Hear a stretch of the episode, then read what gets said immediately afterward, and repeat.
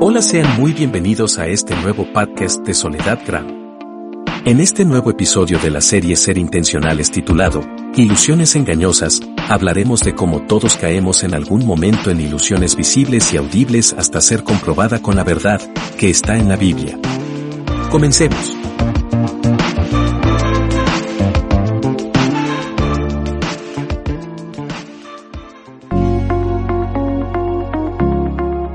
Hola amigos, ¿cómo están? Les habla Soledad Gram y en este episodio abordaremos lo necesario para identificar cómo los ataques mentales llegan a nuestras vidas en modo de falsas ilusiones y obediencia ciega. El Espíritu Santo nos protegerá de ser engañados, pero a fin de recibir esa maravillosa bendición, siempre debemos hacer lo necesario para retener ese espíritu. Ser una persona intencional implica un crecimiento que no se da por sí solo. Para ello necesitamos tomar una acción. Un tipo de engaño trata de despistarnos con respecto a quién debemos seguir. Nuestro Señor nos enseña esto. Muchos vendrán en mi nombre diciendo yo soy el Cristo y a muchos se engañarán.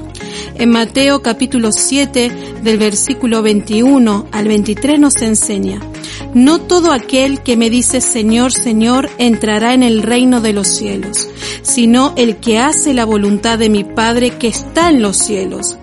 Es evidente que hay, hay un área en nuestras vidas en la que somos atacados diariamente, la mente, y sin ni siquiera darnos cuenta. ¿Por qué Satanás ataca la mente? Acá te voy a dar la razón. El mayor mandamiento incluye amar a Dios con toda tu mente. En Mateo capítulo 22, del versículo 37 al 38, Jesús dijo, Amarás al Señor tu Dios con todo tu corazón, tu alma y con toda tu mente. Satanás pelea por tu mente, porque la manera en la que piensas afecta la manera en que actúas. Íntimamente está relacionada con tu corazón y tu boca porque lo que sale de la boca del corazón sale, y esto contamina al hombre, es decir, porque del corazón salen los malos pensamientos. Satanás sabe que si puede controlar tu mente, puede controlar tu cuerpo, tus acciones, si no es retado tu espíritu. Y escucha atentamente esto. La repetición del engaño a la mente tiene el poder de hacer que las cosas suenen más ciertas, incluso cuando sabemos que no lo son, pero no anula el conocimiento. Nuestras mentes están atrapadas por la ilusión del efecto verdad, porque nuestro instinto es usar atajos al juzgar el grado de verosimilitud de algo. A menudo esto funciona. A veces resulta engañoso y una vez que ya sabemos acerca del efecto podemos protegernos contra él. Pero para protegernos contra la ilusión consiste en obligarnos a nosotros mismos a dejar de repetir falsedades. Si repites cosas sin molestarte en comprobar si son ciertas, estás ayudando a construir un mundo donde, donde la mentira y verdad son más fáciles de confundir. ¿Por qué es necesario diligentemente leer la Biblia?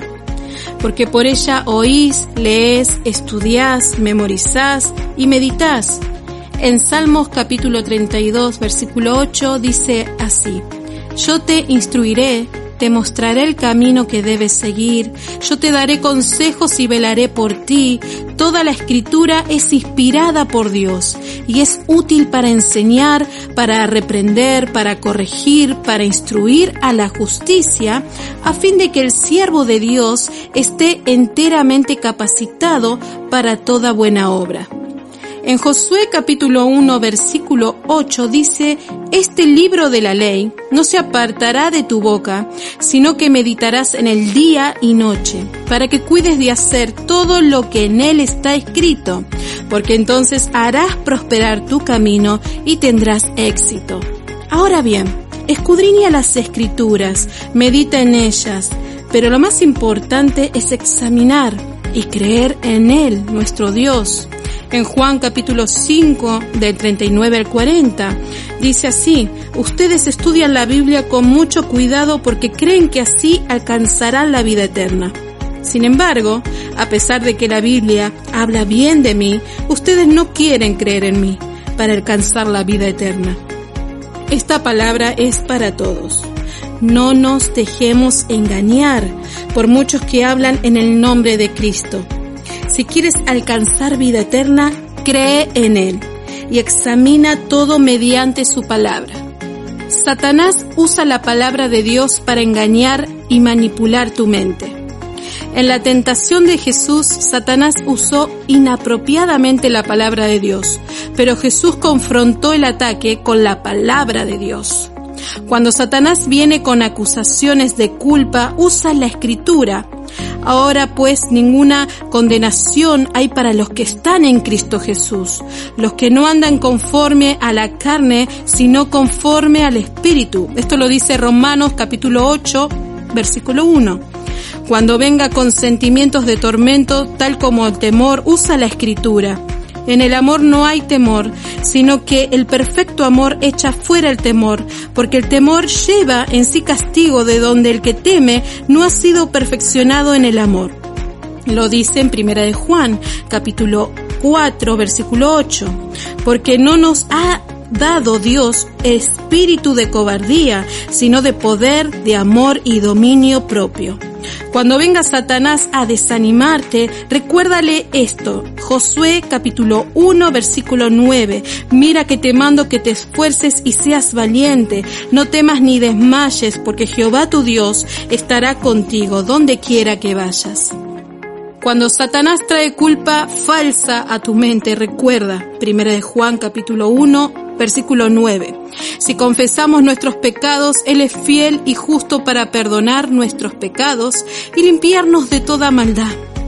Clama por una mente sana, usa un filtro, leyendo su palabra diligentemente. ¿Qué significa diligentemente? Significa ser responsables y consecuentes en nuestro compromiso con Dios, en la oración, honrarlo en sus promesas, en los mandamientos, sin apartarnos de su palabra. Clama por una mente sana conforme a la voluntad de Dios para ti. Para eliminar pensamientos de tortura, clama a la paz que es legítimamente tuya. En Filipenses capítulo 4 versículo 7 dice, la paz de Dios que sobrepasa todo entendimiento, guardará vuestros corazones y vuestros pensamientos en Cristo Jesús. Estos son ejemplos de cómo puedes desarrollar todo un arsenal de escrituras aplicables a los ataques mentales de Satanás. En la medida que estudias la palabra de Dios, continúa identificando versículos específicos para defender tu mente contra la invasión del enemigo. En mi largo caminar, mi vida cristiana, he escuchado líderes y pastores decir, ustedes me deben toda explicación, sumisión, sujeción, respeto, honra, porque yo soy la máxima autoridad de la iglesia y lo que yo diga se debe hacer porque lo digo yo. Tristemente, este mal uso de la fe para atraer la atención y generar credibilidad, para congraciarse con el pueblo, se ha instalado en las congregaciones, la religión, la política, satisfacciones personales de estos personajes, llamémoslos falsos maestros con falsas doctrinas, encontrando el mejor negocio aprovechando el desconocimiento de las personas de la palabra y bendita escritura.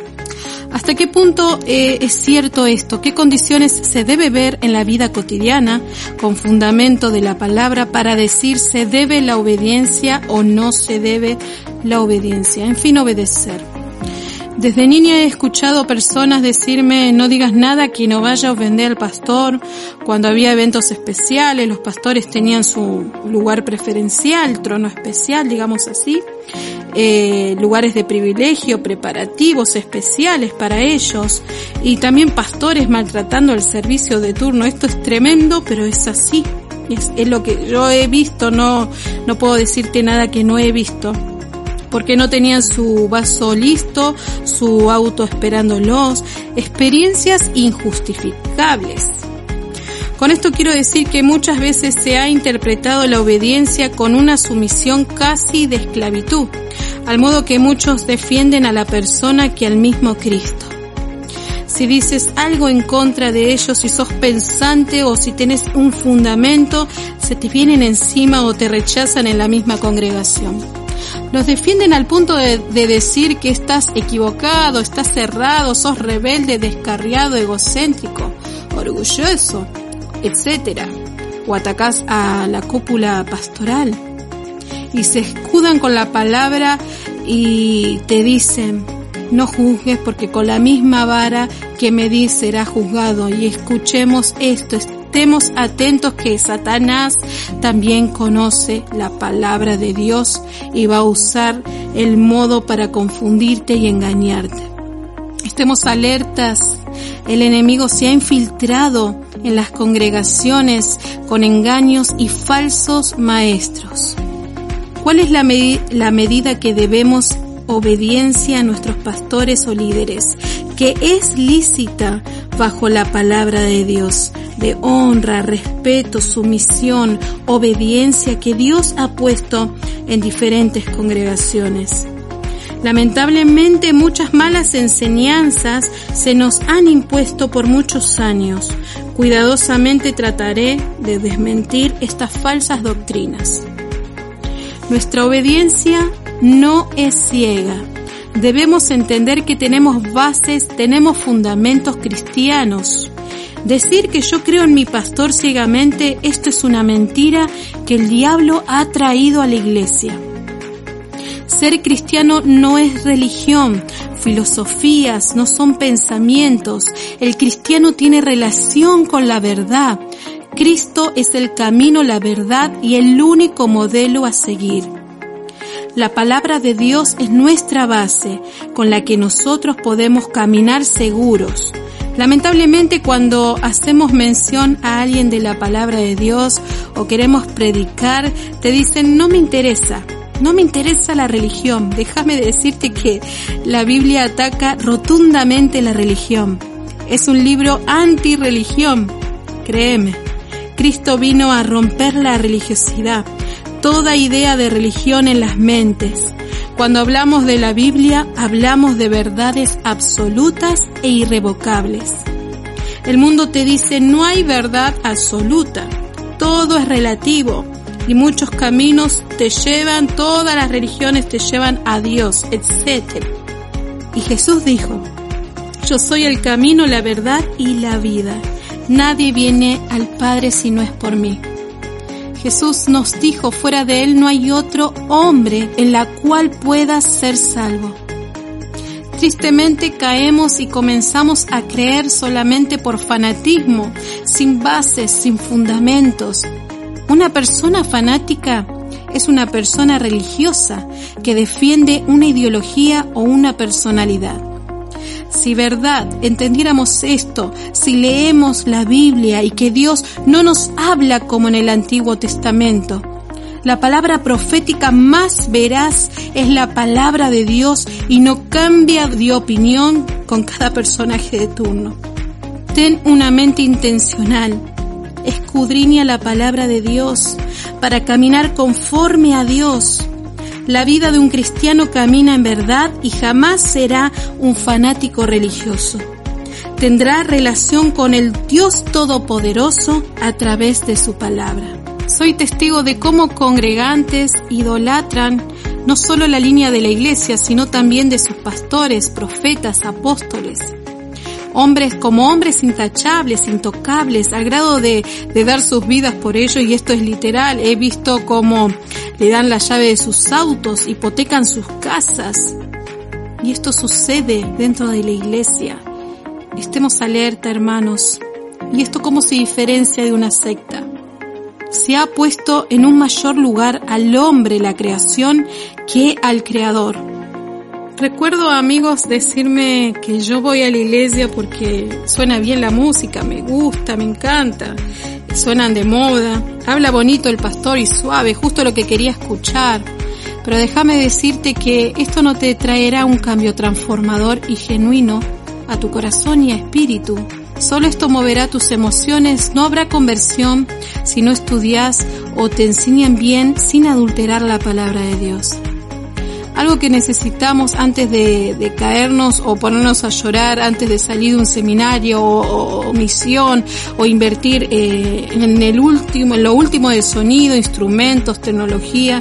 Toma tu tiempo para discipular a las personas que tienes a tu alrededor. Estudia su palabra y ayuda a otros a no caer en la ceguera espiritual. Busca diligentemente su palabra, que no te lo cuente. Su palabra dice que el pueblo de Dios pereció por falta de conocimiento. Al hombre le gusta ser venerado, es nuestra naturaleza, y hay líderes que han formado este sistema a gusto de ellos y tienen una bajada de línea para todos y a todos los que están debajo de ellos, extendiéndolos para así para toda la congregación este sistema hay excepciones donde hay iglesias que a los pastores no se los veneren. Y acá yo estoy hablando de los buenos pastores, los pastores que no adulteran la palabra de Dios. Nos hemos olvidado de la conducta de los primeros apóstoles que Dios ha discipulado y nos ha dejado para fundar su iglesia, como Pedro, Pablo y Juan. En ningún momento ellos permitieron que lo veneraran, en Hechos capítulo 14 de versículo 11 al 15 dice así. Entonces la gente al ver lo que Pablo había hecho alzó la voz diciendo en lengua licaónica, dioses con la semejanza de hombres han descendido a nosotros. A Bernabé lo llamaban Júpiter y a Pablo Mercurio porque este era el que llevaba la palabra. El sacerdote de Júpiter, cuyo templo estaba frente a la ciudad, trajo toros y guirnaldas delante de las puertas y juntamente con la muchedumbre quería ofrecer sacrificios. Cuando lo oyeron los apóstoles, Bernabé y Pablo rasgaron sus ropas y se lanzaron entre la multitud gritando y diciendo, ¿Por qué hacéis esto? Nosotros también somos hombres semejantes a vosotros, que os anunciamos que de estas vanidades os convirtáis al Dios vivo, que hizo el cielo y la tierra, el mar y todo lo que en ellos hay. Si alguien viniese y hiciese milagros y prodigios, diríamos, estos seres son superiores a nosotros. O si muchos caen por la unción que porta un líder o pastor, Claro está que si no conociéramos la fuente de por qué sucede todo esto, caeríamos en creer que lo que porta es un ser superior o seres divinos y dígame, si no querríamos adorarlo. Si alguno viniese con prodigios engañosos y te dice, siembra la palabra, siembra por recibir tu bendición, dame la llave de tu casa, eh, y déjame decirte que esto encubre una falsa humildad que es para la gloria de Dios despierta, estén alertas. Muchos han sido engañados, pero no toda la culpa lo tienen estos hombres. Déjame decirte bien y déjame aclararlo. Sino también es de nosotros que no escudriñamos la palabra de Dios, que creemos lo que están, estos hombres están manifestando sin corroborar la palabra de Dios. Hay pastores que cuando reciben veneración se envanecen y se creen con derechos eh, superiores y se suben a la estatura de Dios. Pedro con mucho dolor en su corazón le decía, no me adoren a mí, adoren al Dios vivo, al único que es digno de ser adorado. En Hechos capítulo 10 del versículo 25 al 26 dice así, cuando Pedro estuvo frente a la casa, Cornelio salió a recibirlo y con mucho respeto se arrodilló ante él. Pedro le dijo, levántate Cornelio, pues como tú no soy más que un hombre común y corriente. ¿Qué quiere decir esto? Soy como tú, un hombre con las mismas necesidades, con las mismas tentaciones, con la única diferencia que dentro de mí porto la presencia del Espíritu Santo. Porque el Señor no ha llamado que nosotros llamemos Padre a nadie en esta tierra. Varios son los que imponen que los llamen Padre Espiritual y esto es una observación que quiero hacer delante de Dios porque nuestro único Padre Espiritual es nuestro Padre Celestial. No eres huérfano para andar buscando paternidad. Tu Padre es Dios. Nosotros somos llamados hermanos y hermanas. En Mateo capítulo 12, versículo 49 dice, porque todo aquel que hace la voluntad de mi Padre que está en los cielos, ese es mi hermano, es mi hermana y madre. Estoy en contra de los que dicen darte cobertura. El peligro está cuando creemos y damos énfasis que ellos nos suplen las necesidades y dejamos de lado que nuestro pastor que nos suple y nos da descanso es nuestro Señor Jesucristo. El único pastor que realmente nos puede dar cobertura es el que dice el Salmos 91, el que acampa bajo la sombra del Altísimo morará bajo la sombra del Omnipotente. Funda tu vida en Cristo y seguirás de pie. No fundes tu vida en los hombres, sométete a Dios. Someterte a Dios te ubica en una posición donde le pisas la cabeza al diablo. Someterte a Dios le dices al diablo, tú no juegas conmigo ni con mi mente, ni mi alma, ni corazón. No juegues a ser el evangélico, sino que sométete a Dios. Le estás poniendo orden a tu vida. Define si quieres darle gusto a tu carne o ver la gloria de Dios. Lo que debería pasar hoy es es que haya una iglesia bendecida y llena de gracia que seguirá a su pastor por sus virtudes y no por temor, que siguen a sus líderes por la honra que se merecen, por su testimonio y no porque ellos obligan a obedecerlos. Tristemente, la iglesia está prisionera, cautiva en temor, sumisión y miedo. Y si dejo mi iglesia, ¿qué va a pasar? Y si me voy del liderazgo, ¿qué va a pasar con mi gente? Temen dejar posiciones, y déjame decirte que si te vas no va a pasar nada, porque la obra no es tuya, sino de Dios. Es tu responsabilidad controlar y vencer en todo tiempo, detectar el engaño que se infiltra en nuestras mentes. En Efesios capítulo 6 del versículo 10 al 17 habla esto, sobre todo tomad el escudo de la fe hacer su voluntad, renovar a diario nuestra comunión y relación con Él, teniendo entendimiento de su palabra y obediencia solo a Jesucristo. La obediencia bíblica de la que el Señor nos habla es aquella que no atropella la conciencia de la oveja. La conciencia está ligada a la palabra de Dios. La obediencia de la oveja al pastor es completa en el sentido que todas las facultades del alma participan de manera activa. La mente empodera lo que dice el pastor y la compara con lo que dice la escritura. El corazón quiere obedecer al pastor a ese llamado que el pastor le está haciendo, porque usted sabe que si conforma la escritura está agradando a Dios. La conciencia está involucrada que nada lo que diga el pastor debe violar su conciencia, nada que le diga que renuncie o rinde a sus libertades o facultades que Dios le dio o mandamientos de hombres que Cristo ganó por usted en la cruz. La obediencia al pastor apoyada en la escritura es una obediencia que utiliza la mente, la conciencia, el corazón, la razón y la voluntad. No es una obediencia impositiva, ciega, esclavizante. Es una obediencia que pasa por todas las facultades de su alma. Lo que usted está haciendo, uso de ellas, todo lo que ella haga glorifique la obediencia al Señor. La obediencia bíblica al pastor no es decirle sí a todo sin pensar, si esta viene o no viene de la escritura. No es obedecer haciendo lo que no queremos, sin libertad de conciencia. Esta obediencia ciega, carnal y bruta está en la mayoría de todas las iglesias, esa obediencia al hombre. ¿Por qué digo bruta?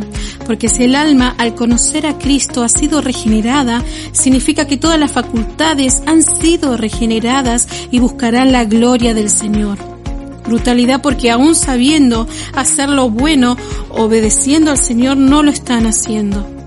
Si bien está explícito la obediencia a nuestros pastores, esto que se refiere que obedecer a Dios es obedecer al llamado que le hacen sus pastores por medio de la palabra del Señor.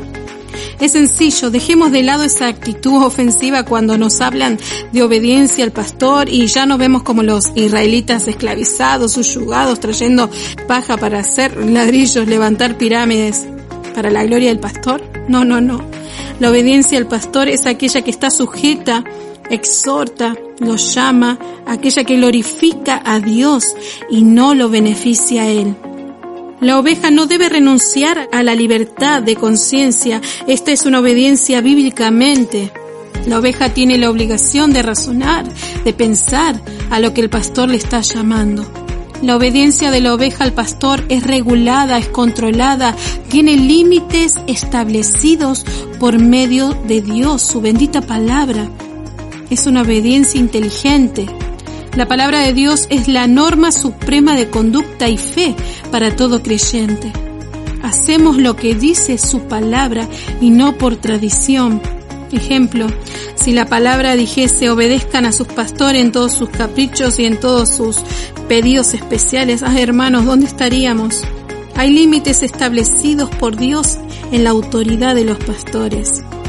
Lo manifiesta en las, en las epístolas de Pablo, Timoteo a Tito, Dios no nos ha no le ha conferido al pastor de manera directa la suprema autoridad para que gobierne y presida todo el rebaño.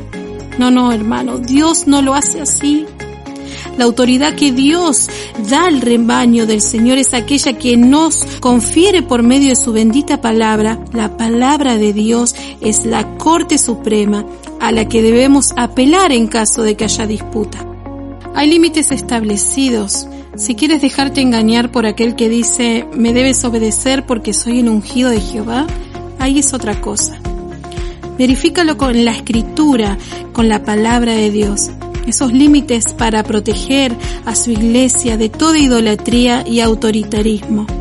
La obediencia a su pastor tiene un propósito. Y ahí tiene que verificar el propósito si glorifica a Dios, si es por su causa, es en beneficio de la iglesia, es en beneficio de su alma o al contrario, el propósito es algo que lo beneficia a él. Hágase esa pregunta, no se le impida. Hablando de estas motivaciones bíblicas que debes tener hacia tu pastor, ¿quién se beneficia de obedecer el llamado que el pastor le hace de congregarse? ¿Se beneficia a él o se beneficia a usted? Usted es el que se beneficia, por lo tanto, en ese orden de ideas, obedezca al llamado que Dios le está haciendo por medio del pastor a conocer su palabra. Si lo llama a servir, ¿quién se beneficia? ¿Él o usted? Se beneficia usted, tiene que trabajar en la extensión del reino. ¿Quién es beneficiado cuando el pastor le exhorta, cuando lo llama a orar? ¿Se beneficia él o se beneficia usted? Su palabra dice, ora sin cesar, lo dice la escritura.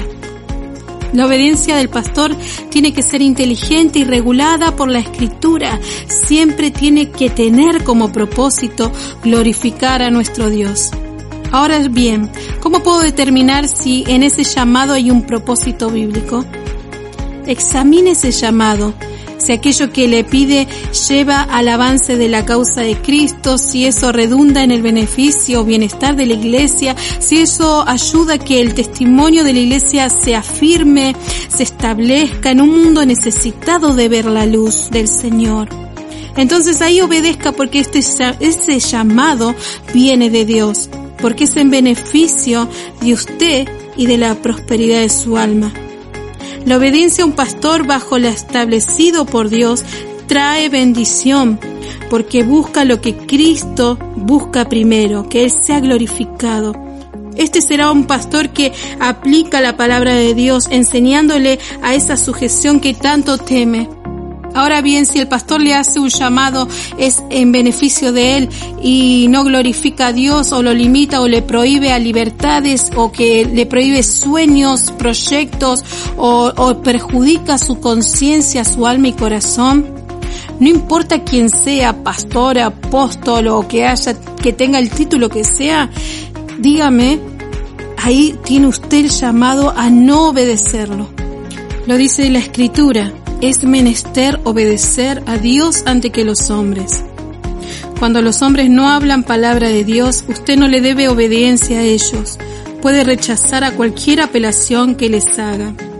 Quiera usted cuando encuentre un hombre con todas las imperfecciones que deba tener, o un hombre lleno de virtudes, pero también lleno de errores, desaciertos, un hombre que es ejemplo de vida, pero que también es un hombre que se equivoca, aclaro esto, no en cuestiones de índole moral.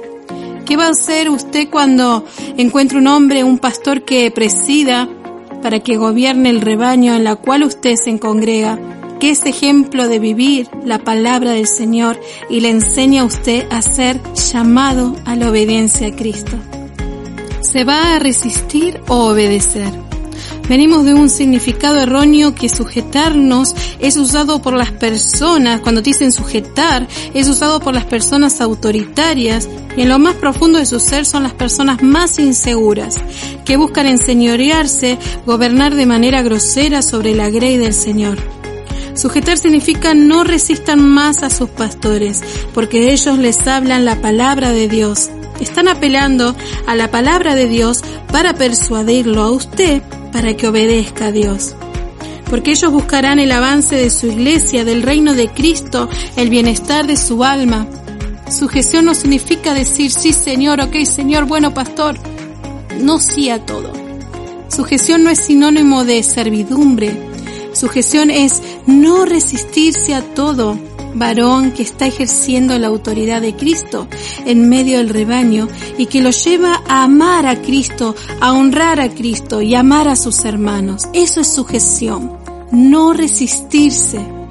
Si usted encontró a ese pastor que solo busca honrar a Cristo y glorificarlo, que busca el bienestar y la integridad de su iglesia, de su alma, en beneficio de la obra del Señor, de llevar el Evangelio a todo lugar, que lo persuade a buscar la verdad de su palabra bendita, de que obedezca a Dios, de que lo ame, de que lo sirva y ame a los hermanos en Cristo, este verdadero pastor no buscará tomar ventaja para su beneficio personal, sino que jamás lo obligará a renunciar a sus facultades que Dios eh, le ha concedido. Nunca ese hombre le pedirá que renuncie al llamado a la obediencia a Cristo.